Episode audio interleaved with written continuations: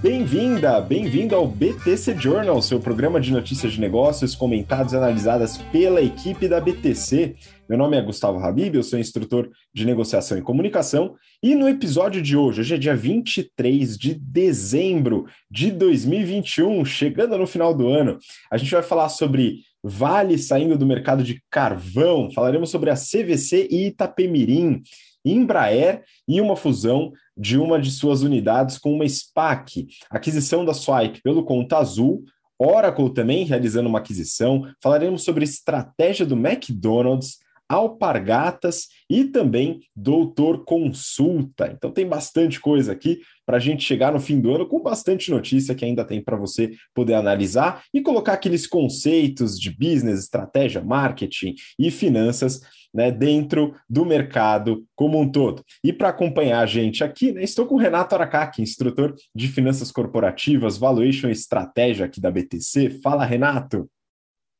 Fala, Gustavo. Fala, pessoal, tudo bem? Penúltimo BTC Journal da, do ano. A princípio era para ser, é, não era para ter essa edição, mas ontem a gente estava conversando ali, pois não, vamos fazer uma pré-natal, porque aí semana que vem a gente já faz aí a retrospectiva do ano, perspectivas para 2022, etc.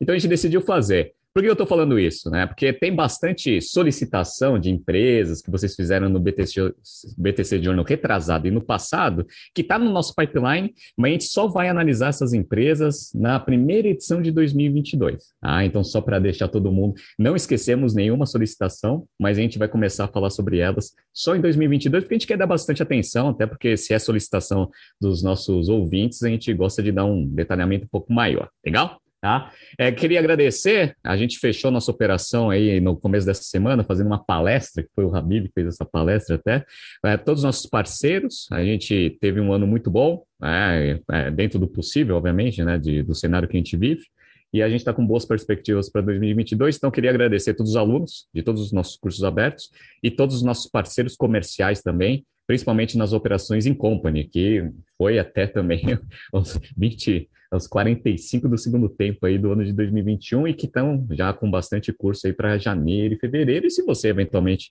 é gestor de empresa e quer buscar alguns treinamentos em company, entre em contato com a gente. A gente treina né, né todos os colaboradores da empresa para conseguir aumentar aí a capacidade de análise financeira, estratégica é, em várias áreas aí dos setores da economia. Então, entre em contato com a gente, né, contato@btcompany.com.br e contrate né, o seu treinamento com a gente aí, que o ano de 2021 foi muito bom.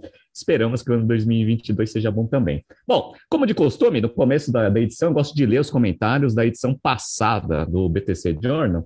Então, vou pegar aqui a da semana passada. Primeiro, o Tarcísio. Ah, então, muito bom, equipe BTC fechando o ano com chave de ouro. Eu também achava que ia ser o último, né? Mas a gente está com esse aqui, né? Então, né? demos aqui ó, a repescagem aqui, né? Parabéns por mais um vídeo excelente boas festas para toda a equipe. Tarcísio, para você também, boas festas. José Guilherme, sensacional como sempre, obrigado pelas análises, boas festas, legal, né? Todo mundo deu boas festas, porque eu tinha falado também isso, né? Mas a gente volta aqui. Aí o Evandro, a Sony, ele colocou aqui, boa tarde, Camila e Renato, obrigado pelo conteúdo, já escutei todos os podcasts da BTC, realmente de excelente conteúdo. Renato, tenho uma dúvida e gostaria de saber a sua opinião sobre espaço laser. Analisei os financials e vi que realmente é uma empresa muito interessante, com crescimento das lojas, aumento do faturamento, margens excelentes. Entretanto, ainda não está gerando caixa operacional. Acredita que essa situação poderá melhorar nos próximos releases com aumento? O Evandro, eu, eu, não escondo de ninguém que eu gosto muito da operação né, do espaço laser, né, desde a sua abertura de capital. Eu vou fazer uma análise completa disso na primeira edição de 2022, né? Eu sei que você não vai comprar e vender absolutamente nada nessa última semana, né? Então, fica tranquilo, eu vou fazer uma análise e aí você toma a decisão se você quer comprar ou quer vender, né? Não vai ser nenhuma recomendação de compra ou venda. Eu gosto bastante do ativo, né? Mas eu vou fazer uma análise bem isenta aí e aí você toma a decisão, perfeito? Legal. A única coisa que eu, que eu vou te, te, te falar é, dá uma olhada no ROIC, né? O Return on Invested Capital, que para mim é um dos grandes direcionamentos, é, direcionadores, né? Do, do, se a ação vai subir ou vai descer. Dá uma olhada no ROIC, beleza? Vinícius Teixeira, muito bom. Né? Se é o Vinícius Teixeira que eu conheço, né? Boas festas para você, né? Jorge Salgado, bom vídeo. Vocês já fizeram avaliação da Vitia, sei lá que empresa que é essa, né? E da Clear Sales? Jorge Salgado, eu vou como eu falei, a Clear Sales já está no nosso pipeline, e aí ele já vai ser é, analisado na primeira edição de 2022. A Vitia, né, que deve ser o nome da empresa, vou dar uma pesquisada, mas é, tendo informações da empresa, pode ter certeza que eu vou colocar também na primeira edição de 2022, perfeito? E por último, Breno Rebelo. O áudio do Renato está baixo, né? Geralmente eu grito, né? Então acho que talvez eu tenha dado uma ajustada aí na edição passada. Peço desculpas, vamos ver se nessa edição aí a coisa não, não, não fica tão baixa que nem ficou da semana passada, perfeito? Pessoal, e como a gente já falou, se você quer que a gente leia o seu comentário, né, ou eventualmente analise uma empresa que você esteja, é, tenha em mente, né, que queira analisar, vai no YouTube, no nosso canal, nesta edição aqui e coloca lá. Tá? A gente está montando a primeira edição de 2022 já com esses comentários, então não deixe de acessar.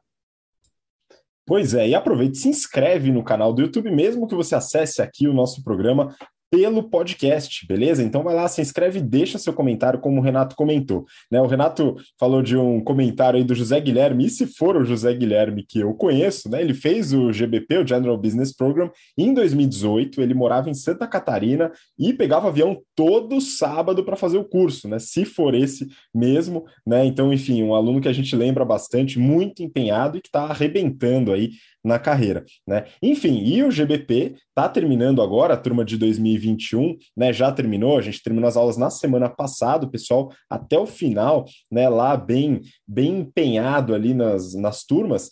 E se você quiser conhecer um pouquinho da impressão dos alunos né, dessa turma para ver se você quer fazer o curso agora em 2022, entra no LinkedIn, né? Entra lá no LinkedIn, segue a BTC e você vai provavelmente acompanhar uns comentários aí, alguns, alguns depoimentos né, dos alunos que fizeram a turma agora, né? Então acho que pode ser um incentivo aí para você, porque realmente é um transformador de carreira para a grande maioria das pessoas que realizam o curso. E aí você pode aproveitar e se inscrever já para as turmas de 2022 através do site btcompany.com.br barra GBP. O link também está aqui na descrição. Aproveita para dar aquele boost na sua carreira agora já no começo de 2022.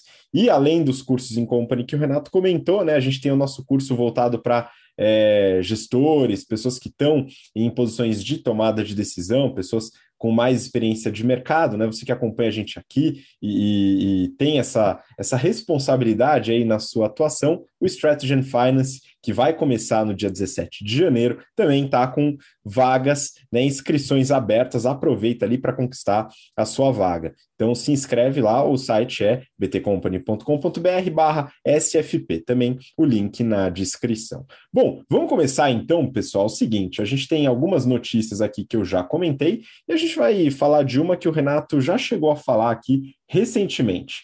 Valor econômico. Vale vende ativo em Moatize e sai do carvão.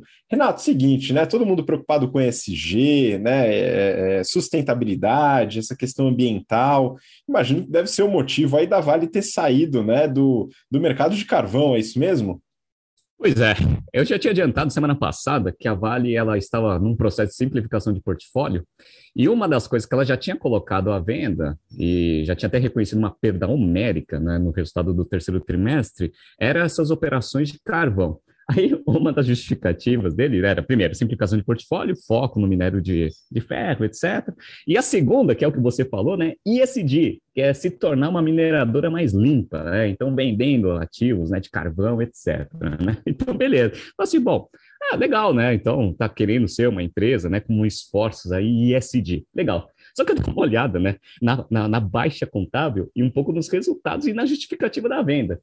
Galera, basicamente, essa operação em Moçambique de carvão foi a pior operação que a, que a Vale fez nos últimos anos. Né? Então, ela comprou um negócio que não deu dinheiro, gastou uma fortuna.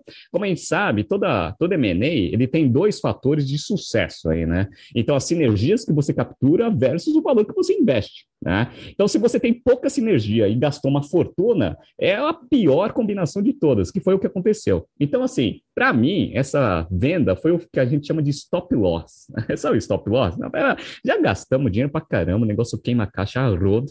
Vamos aproveitar que os resultados estão bons, porque o minério de ferro está lá na casa do chapéu e está vendendo a rodo, né? Vamos fazer uma baixa contábil, e a baixa foi sensacional, foi uma baixa de uns 20 bilhões ali, é, se a gente for pegar toda a composição dessa operação, porque tinha que pagar a dívida, 12 bilhões de dívida, mais uma baixa contábil de 3,8 bilhões no CLN lá, que era uma operação logística que eles tinham que fazer lá, com, lá em Moçambique, mais uma perda de valor recuperável do negócio, e uma catástrofe total pelo menos a Vale limpou o seu balanço, né?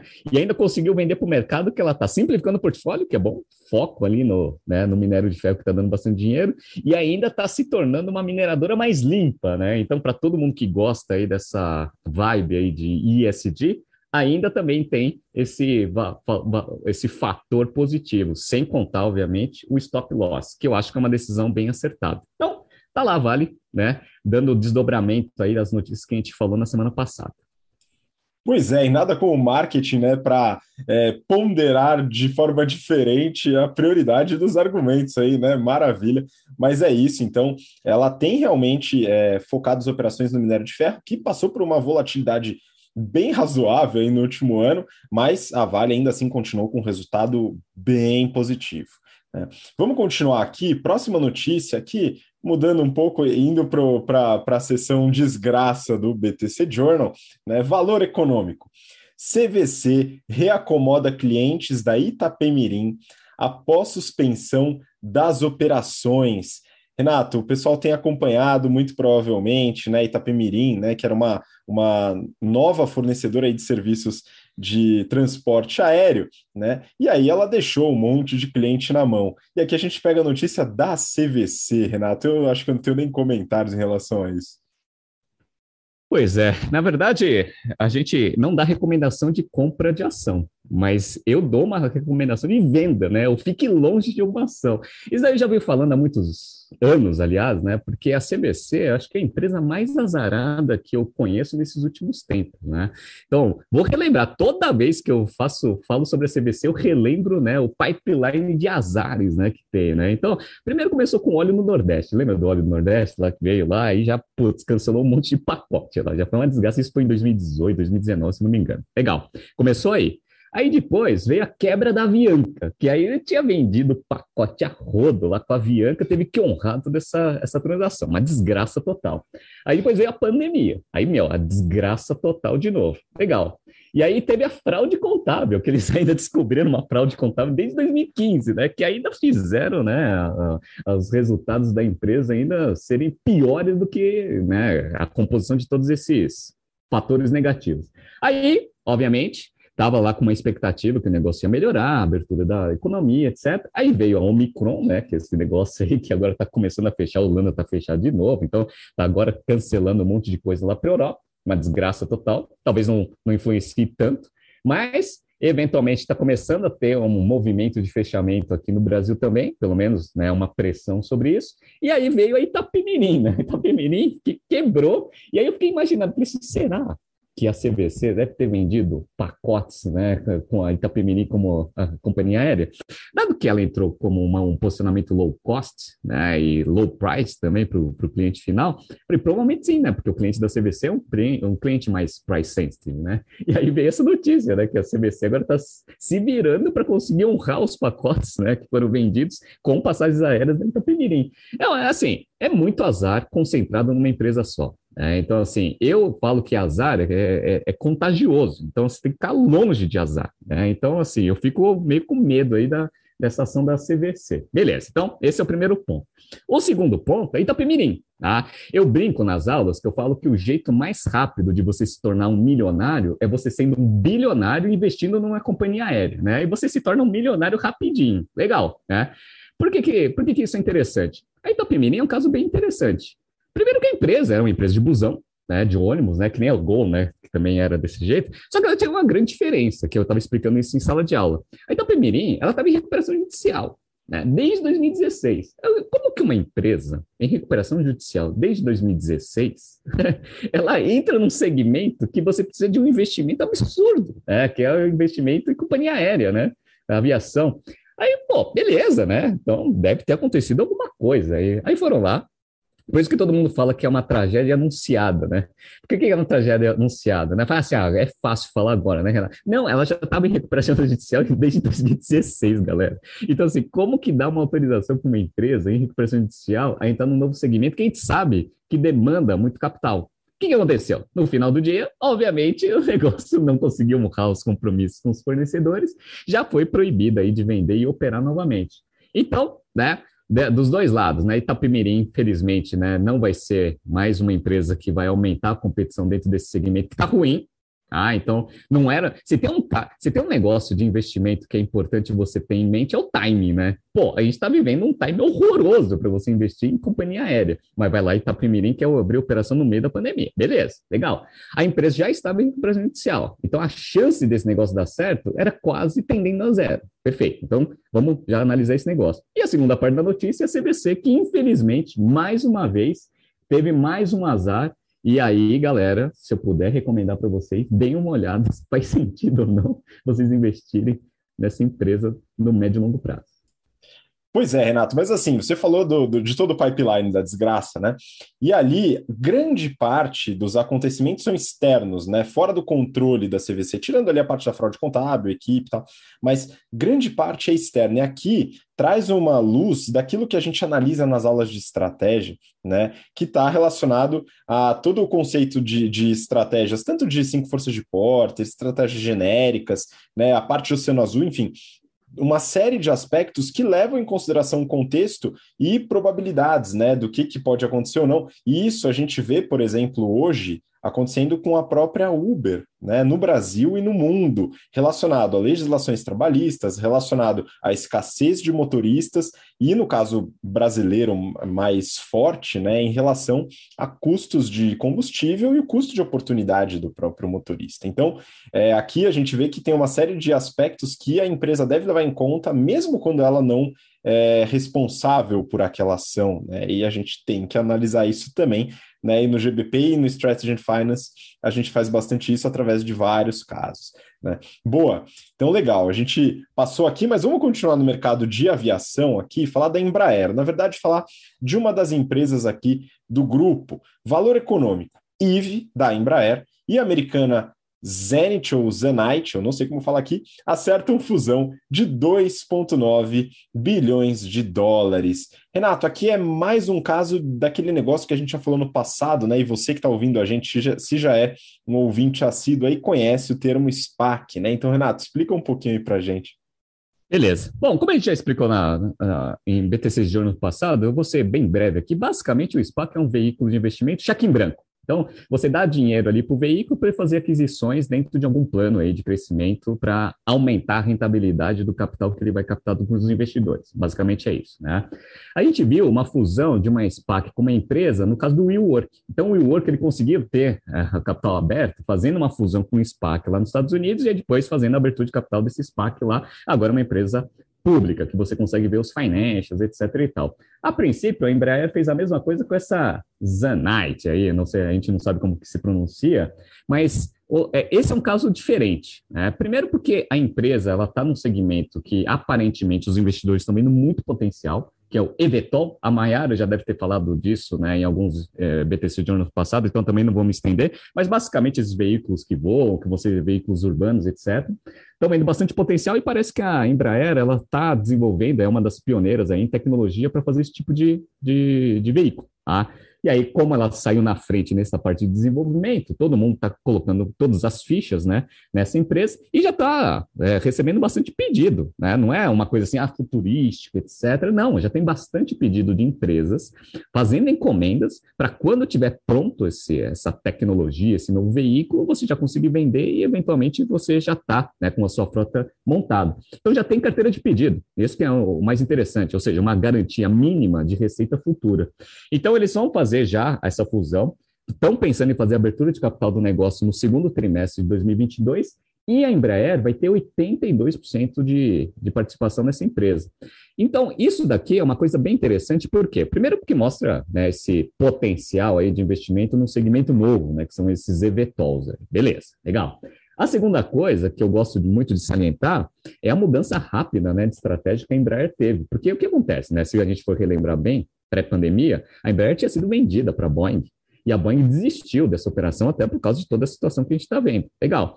E a gente sabe que uma vez que você assinou o cheque, assinou o contrato, meu amiguinho, galera, estrategicamente você já não pensa mais no negócio, né? Imagina, né? Você vai lá, né? O Habib e eu vamos vender a BTC. Legal. Uma vez que a gente assinou o contrato, meu, a última coisa que eu vou pensar é na BTC, né? Eu vou pensar em gastar meu dinheiro com alguma coisa, sei lá, vou pensar em alguma coisa fora a BTC. Então imagina a, a Embraer já um ano e pouco, já no processo de venda, ou seja, já devia estar integrando sistema, integrando área comercial, já mudando estratégia para integrar estratégia com a Boeing. Chega lá no meio da pandemia, a galera fala assim: ó, não vamos mais comprar, beleza? Ah, ah então eu vou te processar. Me processa, que eu não vou pagar. Mas o problema é seu, pode me processar, eu pago o multa que você precisar, mas não quero mais vocês porque eu estou precisando sobreviver aqui. Legal.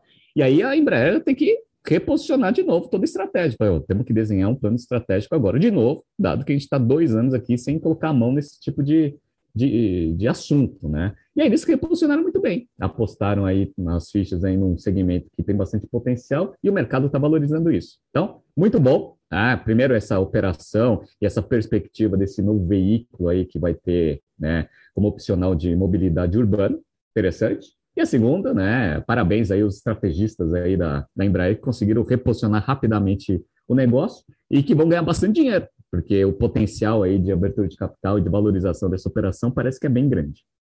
Pois é, e eu estava pensando aqui, viu, Renato, com o preço que estão os carros hoje em dia, daqui a pouco vai valer a pena a gente pegar um carro voador, né? Vai estar tá tudo no mesmo preço, mais ou menos.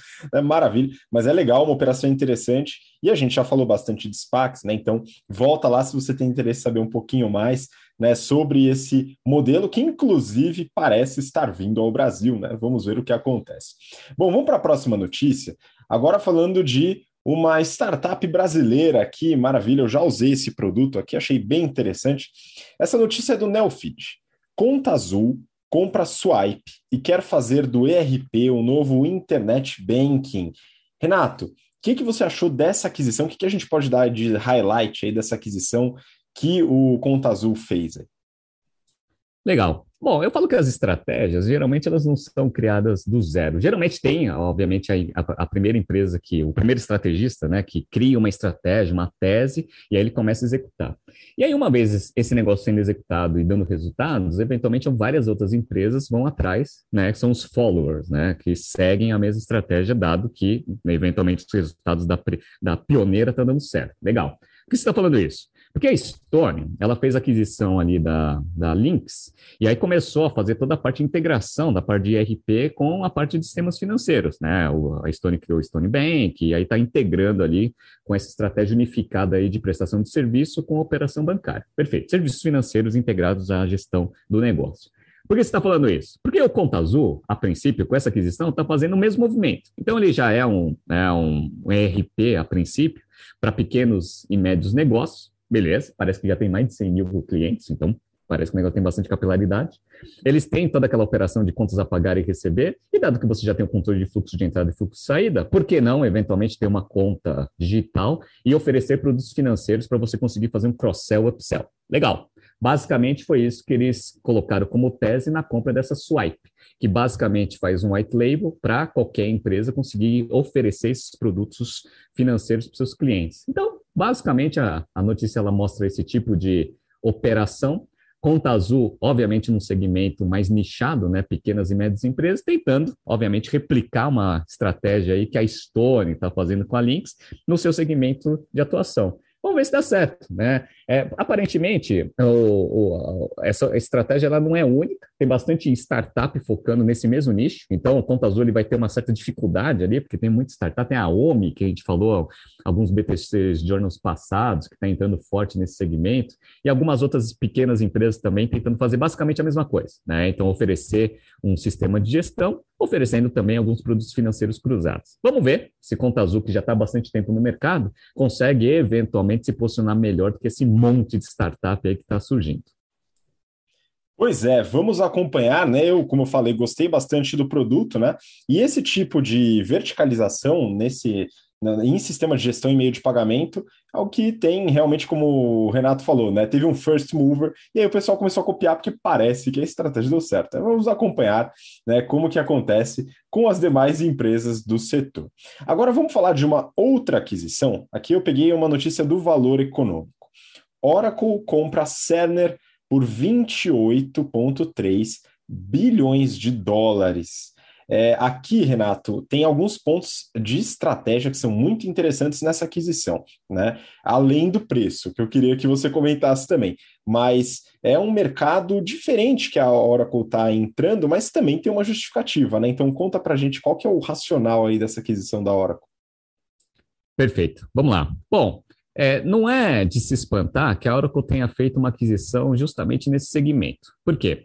Um, um dos maiores competidores que a Oracle tem, principalmente nessa parte de nuvem, etc., é a Microsoft. Né? Então, a Microsoft ela fez algumas aquisições aí no passado e a última, que foi a entrada dela forte, com o pé né, é, na porta ali no, no, no, mercado, foi a Nuance, que é na parte de sistema de saúde. Perfeito. Eles já ofereciam nuvem para o sistema de saúde, só que dentro de uma tese de crescimento desse mercado de saúde, até por causa de pandemia, etc. e tal, parece que fez muito sentido para a Microsoft fazer essa aquisição, pagou lá uns quase 20 bilhões de dólares numa operação de inteligência artificial na parte de prontuários ali, né? Então você consegue entrar em vários hospitais ali nos Estados Unidos, consequentemente entrando fortemente também com análise de dados dentro desse segmento de saúde, que é um segmento que tem um addressable market gigantesco e só tem um potencial de crescimento ainda nos próximos anos. Perfeito. Tá? Por que você está falando isso?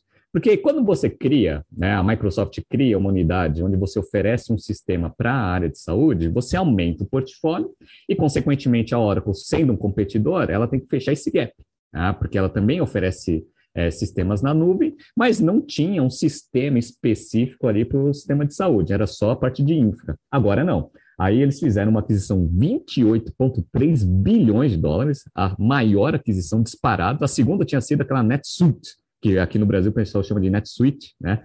Que é aquele negócio de e-commerce lá que eles pagaram, sei lá, uns 9 bilhões de dólares. É uma diferença, 9 bilhões para 28, quase 29 bilhões, né? Então, beleza. Então, eles compraram a Cerner, que também faz sistema, que faz a parte de serviço para o sistema de saúde. Então, além de oferecer a infraestrutura né, de nuvem para a área de saúde, que eles já fazem isso até no Brasil. Tá? No Brasil, a, a, a Oracle ela oferece nuvem, né?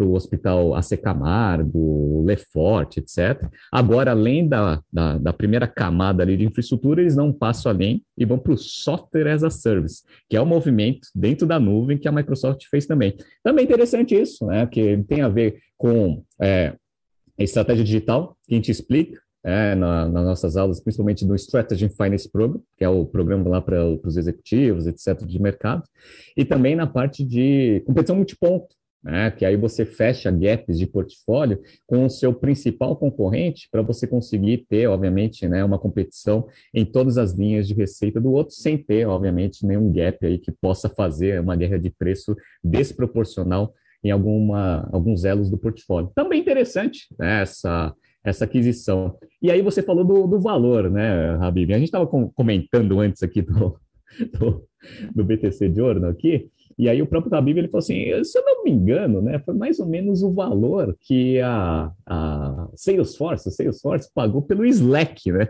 E aí a gente foi dar uma pesquisada e viu, né? Quanto que foi o valor, Habib, que, que a Salesforce pagou?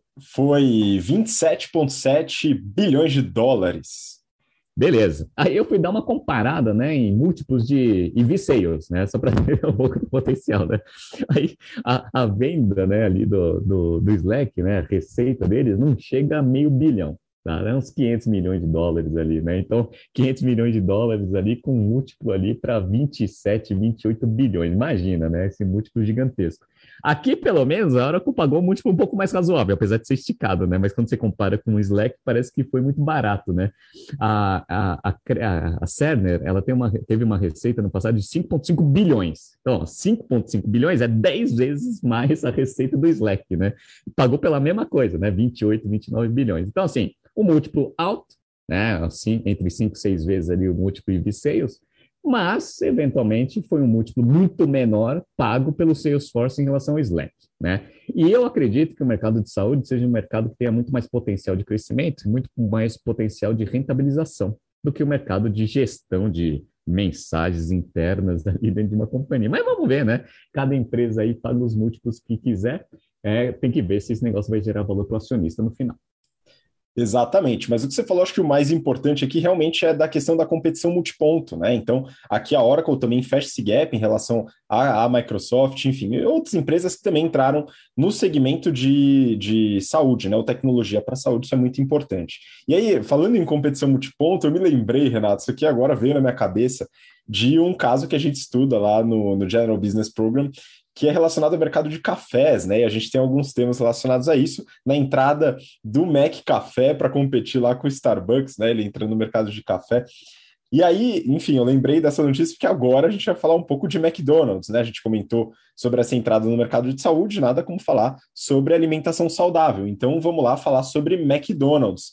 Valor, eu peguei duas notícias. Valor econômico. McDonald's raciona batata frita no Japão por gargalo no fornecimento. Olha que desgraça, hein? A segunda notícia também do valor econômico: McDonald's vende startup de cupons e promoções para Mastercard. Renato, então temos duas notícias aí, movimentações estratégicas e cadeia de suprimentos do McDonald's. O que, que a gente pode comentar sobre isso? Beleza. Bom, essas duas notícias, elas é, levantam dois temas que a gente vai comentar. Um eu vou falar rapidamente, porque provavelmente vai ser tema da semana que vem, quando a gente for fazer a retrospectiva, que é o quê? Supply chain. Bom, esse ano foi o ano, a princípio, da retomada econômica, e a retomada econômica ela mostrou alguns problemas né, de ter parado a economia em 2020. Um deles é a organização de supply chain. Então, as cadeias de suprimento, como todo mundo que já estudou pesquisa operacional sabe, né, é um processo contínuo, né, que você não pode simplesmente desligar e depois ligar e achar que está tudo certo, né? Ah, desliguei, liguei, né? Como se fosse o seu computador, né?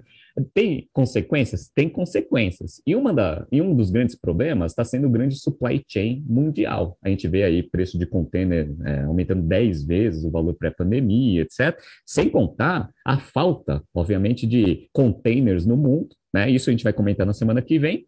E isso está trazendo um problema em vários segmentos. A gente está vendo problema de chip, está vendo problema de peças, etc. E agora no McDonald's está tendo um problema ali no Japão na parte de abastecimento de batata, as famosas batatas fritas no final, onde no final do ano, onde você tem um crescimento de demanda absurdo. Perfeito, né?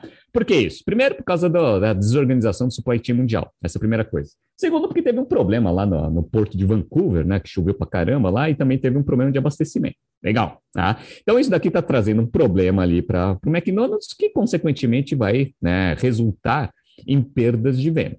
Ah, vai perder bem ainda, não vai ter jeito. Né? Então, isso daqui vai ser um ponto interessante que a gente vai analisar na semana que vem. É. Mas o, a, a, notícia mais interessante que eu quero, quero comentar é a segunda, que é a venda da Dynamic Yield para Mastercard. Bom, Dynamic Yield é uma empresa de inteligência artificial que vende né, e faz toda uma parte de inteligência artificial, no caso do McDonald's, para você ter uma inteligência melhor para você oferecer cupons de descontos para os clientes. Né? Então você analisa hábito de consumo, etc., e você faz uma oferta mais adequada para cada tipo de cliente. Legal, né? Eu achei estranho, apesar de ter gostado né, da, do investimento, inclusive a gente fala né, dessa, dessa aquisição no, no, no, no, nosso curso de estratégia. Né? Então, o McDonald's foi lá e fez a aquisição dessa Dynamic Yield. Na época, eles pagaram acho que uns 300 milhões de dólares numa startup de inteligência artificial. Legal. Eu, como sempre, acho o preço muito esticado. Legal, né? Principalmente porque o McDonald's comprando uma empresa de inteligência artificial, né, nesse patamar de, de preço, ela precisa eventualmente ter uma escala grande, ou seja, ter muitos clientes para você conseguir justificar o investimento que você fez para fazer o negócio da fluxo de caixa futuro, trazer da valor presente e ser justificado no mínimo isso para a auditoria. Né? Eu acho difícil o McDonald's conseguir ter um potencial tão grande de geração né, de aumento de receita e lucratividade só colocando isso dentro das suas próprias operações. Lembrando que o McDonald's ele trabalha por franchise. Né? Então, como que ele vai ganhar dinheiro com isso? Ele vai cobrar esse serviço dos franqueados. Né? Então, não é que ele vai ter a venda lá no, no ponto de venda final. Né? Então, ele vai lá, vai cobrar esse serviço né, dos franqueados e os franqueados que vão ter que ver se esse negócio está valendo a pena ou não que está acontecendo? Que está tendo uma briga desgraçada lá nos Estados Unidos, que os, os, os franqueados não estão gostando disso. Mas assim, ó, você está me vendendo um negócio que não está me dando assim, tanto resultado assim. Apesar do McDonald's justificar o same-store sales positivo dele desse ano, baseado muito nesse negócio aí da, da integração aí do, dos algoritmos Dynamic Yield ali no, no drive-thru. Beleza, é, eles estão tentando justificar. Só que os franqueados não estão achando que isso está tá, tá dando muito resultado, não, que está justificando. Então, dado que está tendo uma briga ali entre o franqueado e o McDonald's, e parece que o McDonald's está vendo que o negócio é bom, mas não tem tanto potencial assim de geração de valor, né, 300 milhões de dólares, o que o McDonald's fez? Falou assim, ó, será que esses dados eles vão ser mais interessantes para alguma outra empresa que possa pagar pelo menos o que a gente investiu no negócio há dois, três anos atrás? Mastercard se interessou. Por que, que a Mastercard se interessou? Primeiro, porque a Mastercard agora está virando uma empresa de dados. Né? Então, muitas transações utilizando esse negócio. Segundo, que a Mastercard fez uma análise que muitos dos clientes que usam, né, que transacionam ali coisas né, baseadas ali na inteligência artificial da Dynamic Yield, já fazem com Mastercard. Olha que legal. Então você consegue verticalizar o negócio e aí você pega as margens para você. Isso é interessante. Então, você consegue rentabilizar com os dados de hábitos de consumo, além de, obviamente, verticalizar uma operação que você deixava FIA ali para uma empresa que agora vai ser uma empresa do próprio grupo. Legal, tá? Então, Mastercard aceitou comprar. Ainda não saiu o valor efetivo da transação, né? Nem como foi o, a estrutura. O que se especula no mercado é que o valor é um pouco abaixo do que foi pago ali pela, pela, pelo McDonald's lá no passado. E aí vem o ponto interessante. A gente tem uma aula específica que a gente fala na, na, no nosso curso de estratégia sobre alianças estratégicas. Legal. Na época que saiu essa transação, eu lembro de ter comentado até com um professor de estratégia aqui na, na, na BTC, que foi o seguinte: falei assim, olha, eu, se fosse um McDonald's, ao invés de gastar 300 milhões de dólares num negócio que ele pode até ser proprietário, mas que ele só consegue justificar o valor se você tiver um monte de clientes, né, além do McDonald's. Ou seja, você vai ser proprietário da tecnologia para o seu negócio, mas você vai difundir, né, toda a eficiência que você tem no, na inteligência artificial para todo o mercado, inclusive para os seus competidores, né? Então não vai ser um negócio que vai te trazer tanta vantagem competitiva assim, né? Por que, que você não faz, eventualmente, uma parceria né? Porque o McDonald's, todo mundo quer ser parceiro do McDonald's. Né? Então você pode fazer uma parceria que você não precisa desembolsar 300 milhões de dólares. Né? Você vai ter os benefícios dos algoritmos customizados para você, porque você é um dos maiores clientes do mundo. E aí, eventualmente, você vai usufruir, obviamente, do aumento potencial de receita sem ter gastado lá 300 milhões de dólares, né? Então, é um jeito muito mais estruturado, né? É, pensando estrategicamente, financeiramente falando, do que você vai ir lá e comprar uma empresa, né? Mas, enfim, foi o que o McDonald's fez. A princípio não deu certo, está vendendo esse negócio, vamos ver se pelo menos ele consegue recuperar o dinheiro que ele investiu há três anos atrás.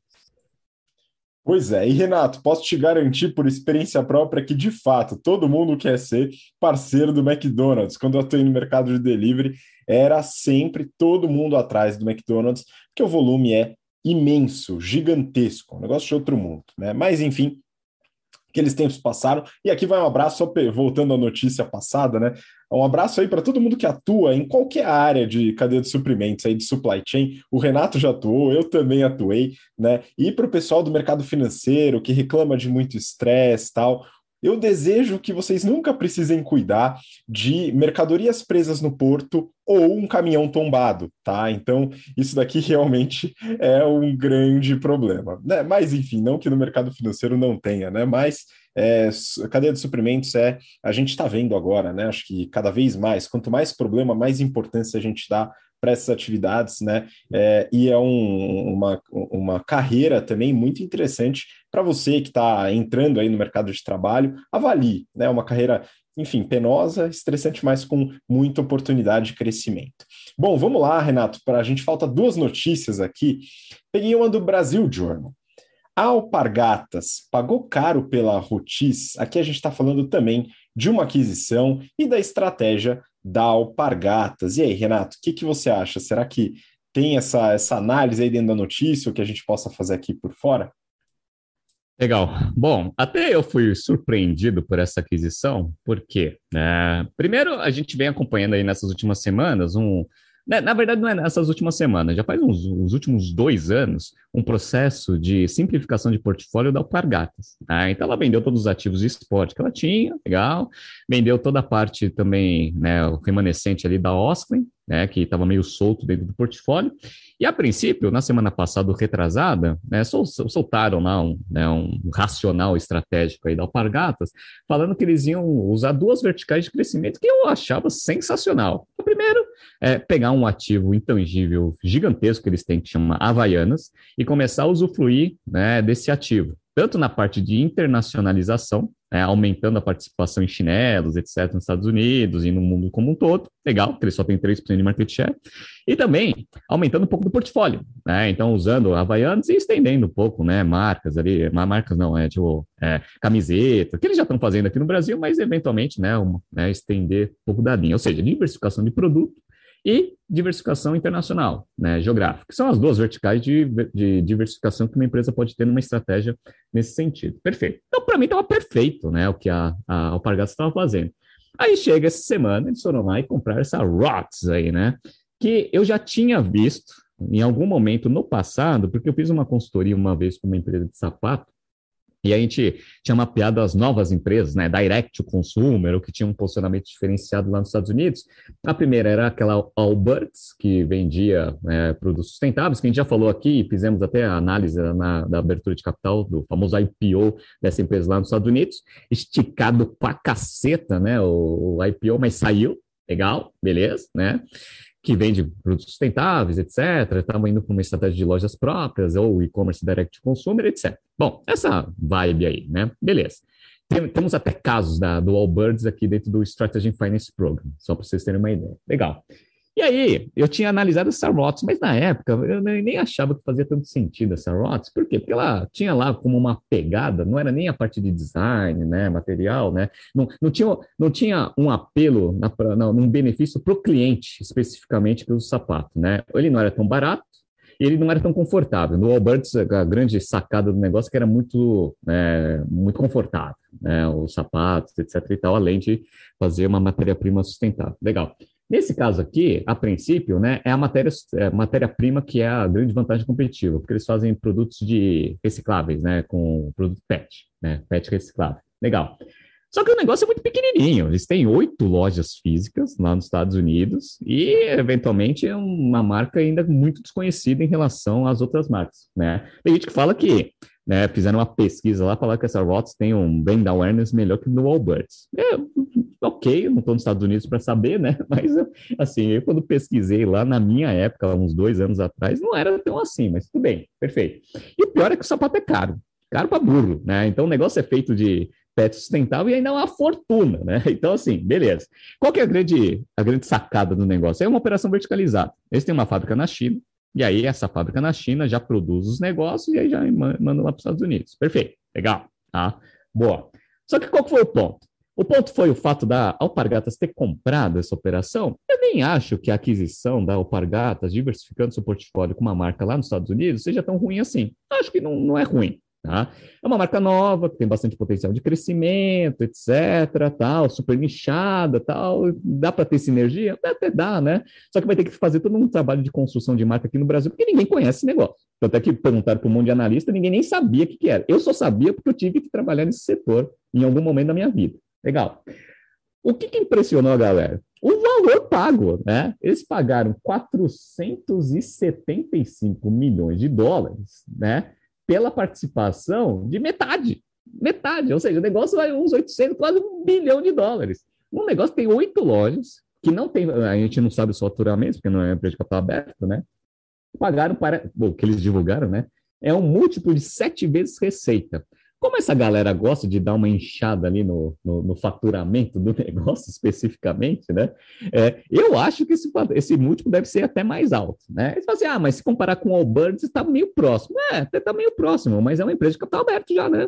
É uma empresa de capital aberto, né? Com bastante coisa, etc. Ou seja, aqueles investidores já compraram bastante potencial de crescimento já na abertura de capital, que é aquela minha grande crítica, né? De você já pagar um múltiplo gigantesco logo de largada, e aí se a empresa não entrega nenhum resultado, a tendência da ação é sempre cair. Só que agora a Alpargatas tomou o risco todo para ela, né? Falei assim, meu, eu compro 50% dessa empresa, tem uma opção de compra lá, que não está pré-definido o valuation ainda, que eu acho que é uma cagada, né? Que poderia já ter meio que acordado algum múltiplo. E, meu, ninguém está entendendo o que ela vai fazer. Além disso, né, eles vão comprar esse negócio com ações da própria empresa, que não é ruim, né? É.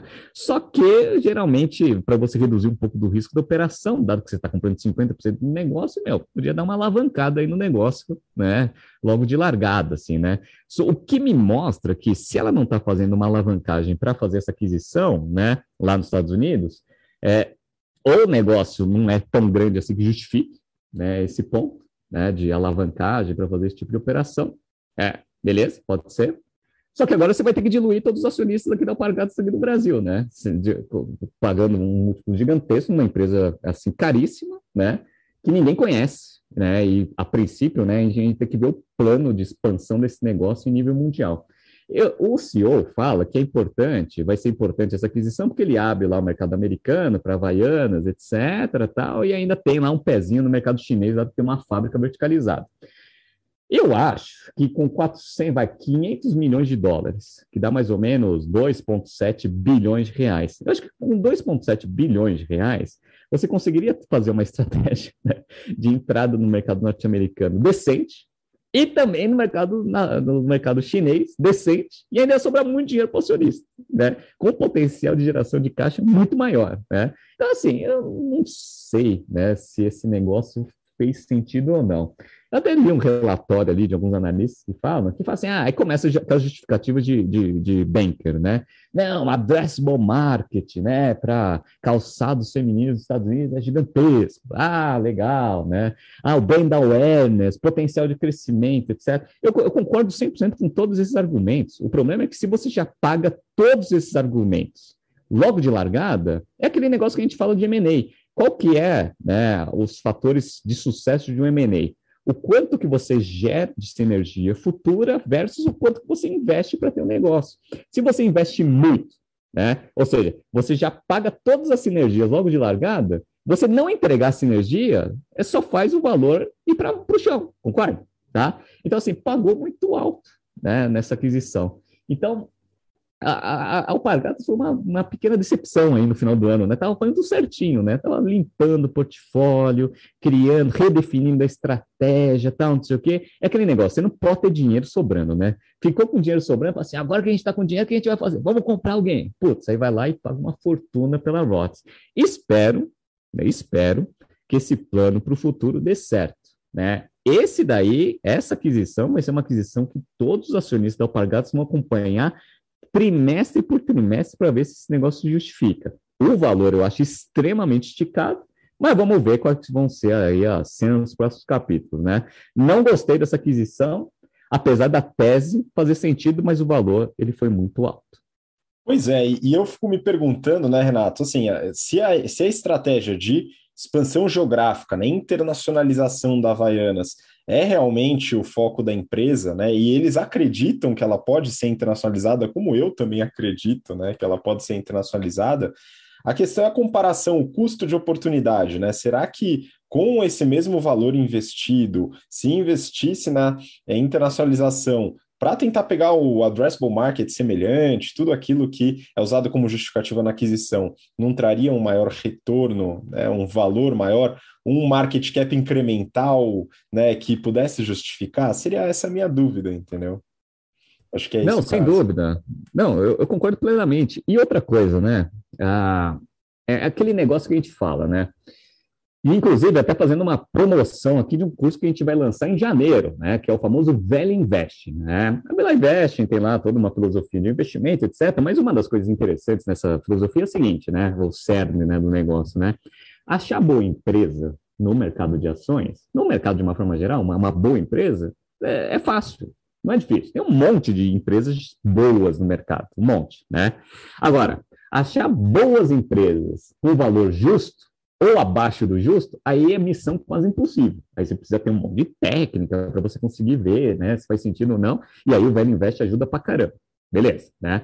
Então, é aquele negócio, né? Você fala assim, pô, achar uma empresa boa, você acha que nem o Nubank. Eu acho o Nubank sensacional. Eu acho a estratégia do negócio, o potencial de crescimento dele sensacional. Ele vale mais do que o Itaú? Acho que não. Tanto é que a IPO lá saiu, né? Subiu um pouquinho, já caiu, já está um pouco abaixo, está ali na na, no valor de saída e, para mim, eventualmente, esse valor vai ser corrigido. Então, assim, eu gosto do, do, do Nubank, eu adoro o Nubank, eu acho sensacional. Você compraria ações do Nubank? Eu acho que está esticado.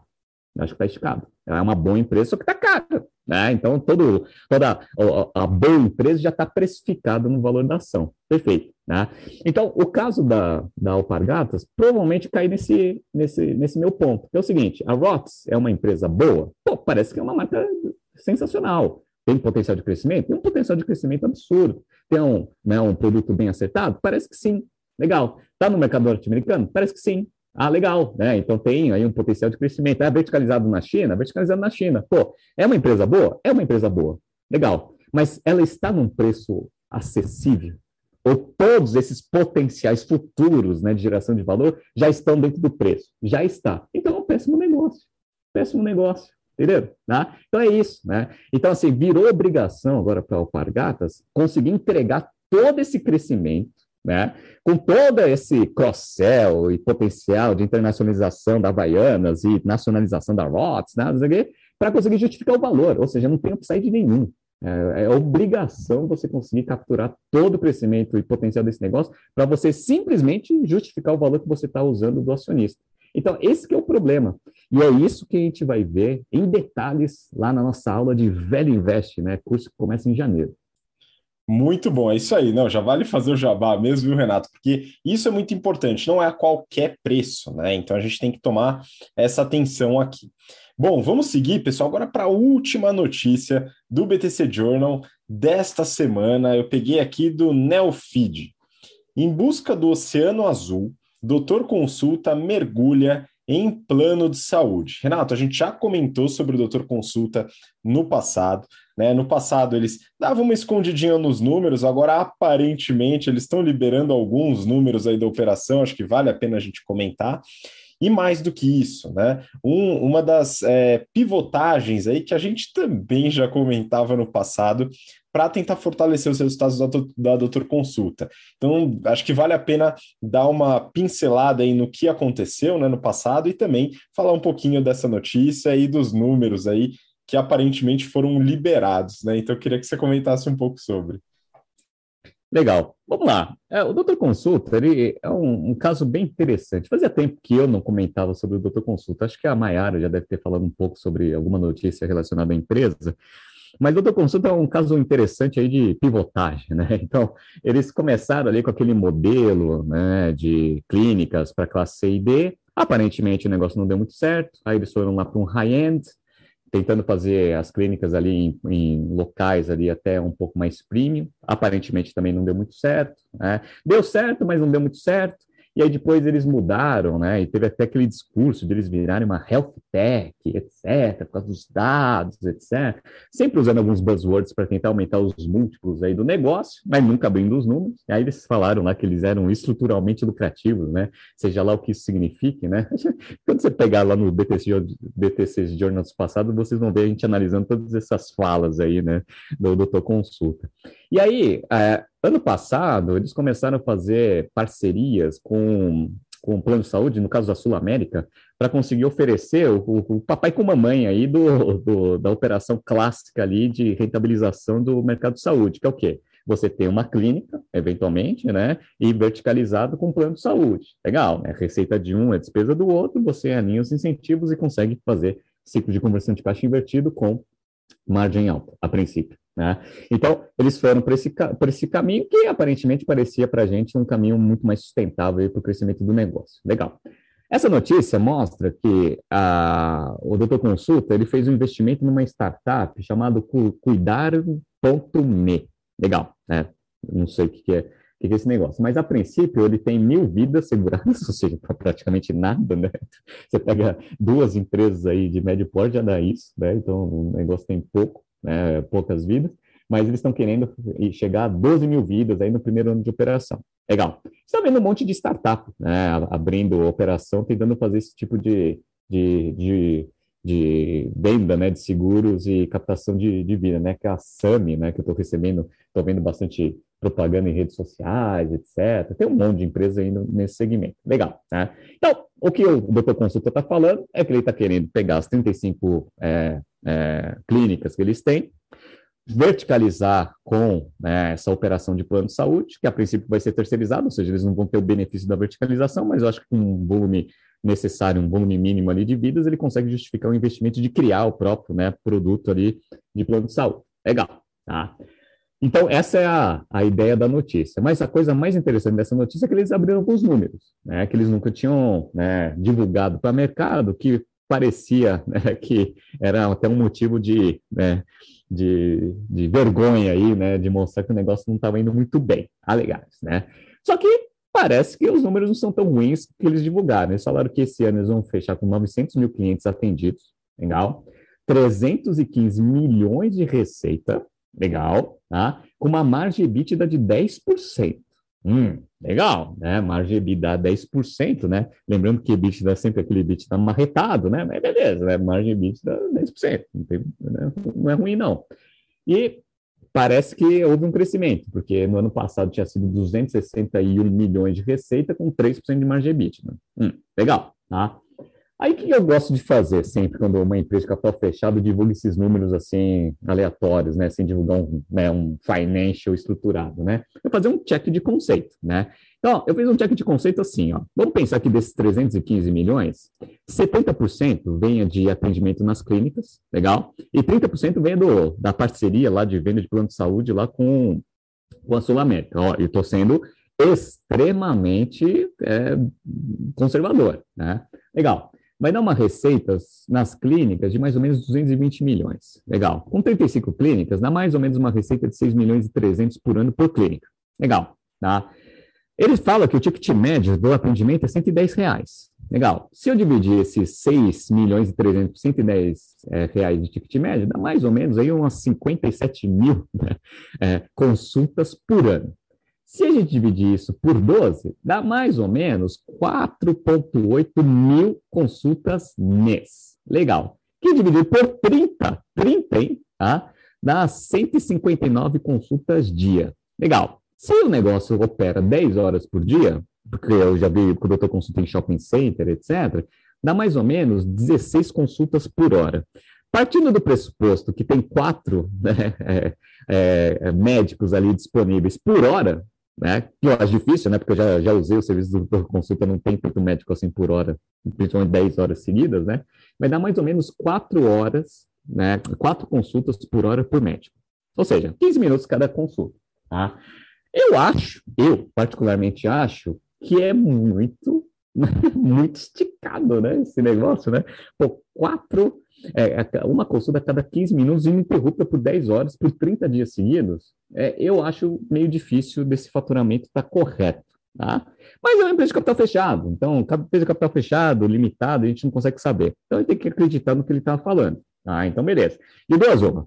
Ou o que ele está conseguindo de receita com os planos de saúde é mais do que 30% desse faturamento total, pode ser, tá? não estou duvidando disso, legal. Ou eu acho que está muito esticado esse faturamento. Legal. E se o faturamento está esticado, margem EBITDA, que já é um negócio marretado, também eventualmente pode estar meio marretado. Então, tem esse ponto aqui. Minha grande crítica em relação ao modelo do doutor consulta nem é, é, a falta de números, etc., é a falta de coerência no modelo de negócios. Né? Esse monte de pivotagem mostra que não existe uma consistência né, na concepção do modelo de negócio. Legal, essa é a primeira coisa. E a segunda coisa que ele está falando aqui nessa reportagem é que a grande vantagem competitiva do negócio são os dados. Né? Então, ele fala que ele consegue, com os dados de consulta né, dos, dos é, pacientes, etc., ele consegue fazer o que ele, que ele chama né, de medicina preventiva, né, que evita né, que os pacientes eventualmente passam exames desnecessários, etc., e que tenham uma vida mais saudável. Só que, olha que interessante, pessoal. Se a receita dele vem por receita por consulta, você concorda que se as pessoas elas vão menos para consulta, você está criando uma vantagem competitiva contra a sua principal fonte de receita, né, que é a quantidade de pessoas que vão se consultar. Então, eu, é, esse é o problema que eu vejo no modelo de negócio da consulta. Esse argumento que ele está falando é muito bom para o plano de saúde. Ah, então, para plano de saúde é sensacional, porque aí você consegue ver se a linha de despesa que você está tendo está sendo coerente ou não com esses dados. Então, assim, para um plano de saúde, esses dados fazem todo sentido. Para o modelo de clínica, onde você ganha receita por atendimento feito, esse tipo de vantagem competitiva que ele tem vai contra o modelo de negócio dele. Então, ou ele acelera esse negócio de fazer plano de saúde, legal, ou eventualmente ele está fazendo uma vantagem competitiva, vai contra a linha de receita principal dele. Então, é esse o ponto que é o meu grande questionamento nesse modelo de negócio. Mas ele está falando que está fazendo quase um bilhão de reserva, um bilhão não, vai, é, é, é quase um, um milhão de, de, pacientes, de atendimentos por ano, que, que não é desprezível. Tá? Então, assim, vamos ver, o mercado de saúde está aquecido. Se o negócio fosse tão bom assim, eu acredito que já tenha, já teria tido uma, um M&Azinho aí nesse mercado, porque tem um monte de, de hospital, plano de saúde, fazer um monte de aquisição, então tem dinheiro a rodo dentro desse mercado de saúde. Por que, que o doutor consulta não conseguiu ser vendido? Ou porque eles têm uma expectativa que o negócio vale muito mais do que eventualmente vale, que é uma que pode ser, pode acontecer, ou o negócio é muito ruim. Ele não tem fundamentos para você conseguir justificar estrategicamente a venda desse negócio e o benefício estratégico para algum comprador. Tá? De duas, uma. Então, vamos ver aí, sendo dos próximos capítulos, né? Toda vez que solta uma notícia do doutor consulta, eu gosto de ir acompanhando né, os movimentos, né? E a, a coisa que que eu mais critico, eventualmente, ainda eles não conseguem corrigir.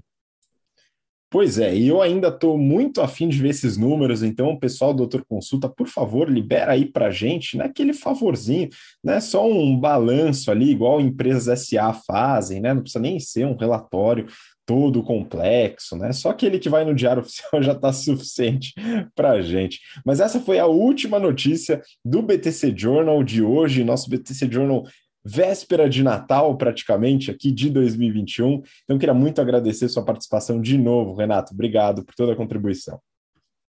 Valeu, Habib, valeu, pessoal. Espero que vocês comemorem né, o Natal em família, com bastante alegria.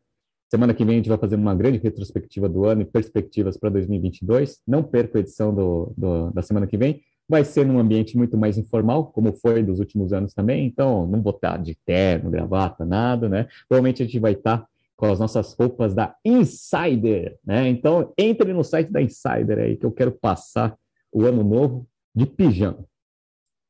Pois é, eu também, viu, Renato? Mas muito obrigado e obrigado você que acompanhou a gente até agora aqui nesse episódio. E como o Renato já falou, a gente se vê então na próxima semana, vai fazer uma retrospectiva, então fique atento, atenta e lembra de compartilhar o BTC Journal, seja no podcast, seja no YouTube, com pessoas que você acredita que esse conhecimento, essas informações vão fazer diferença. Um grande abraço e até lá. Tchau, tchau.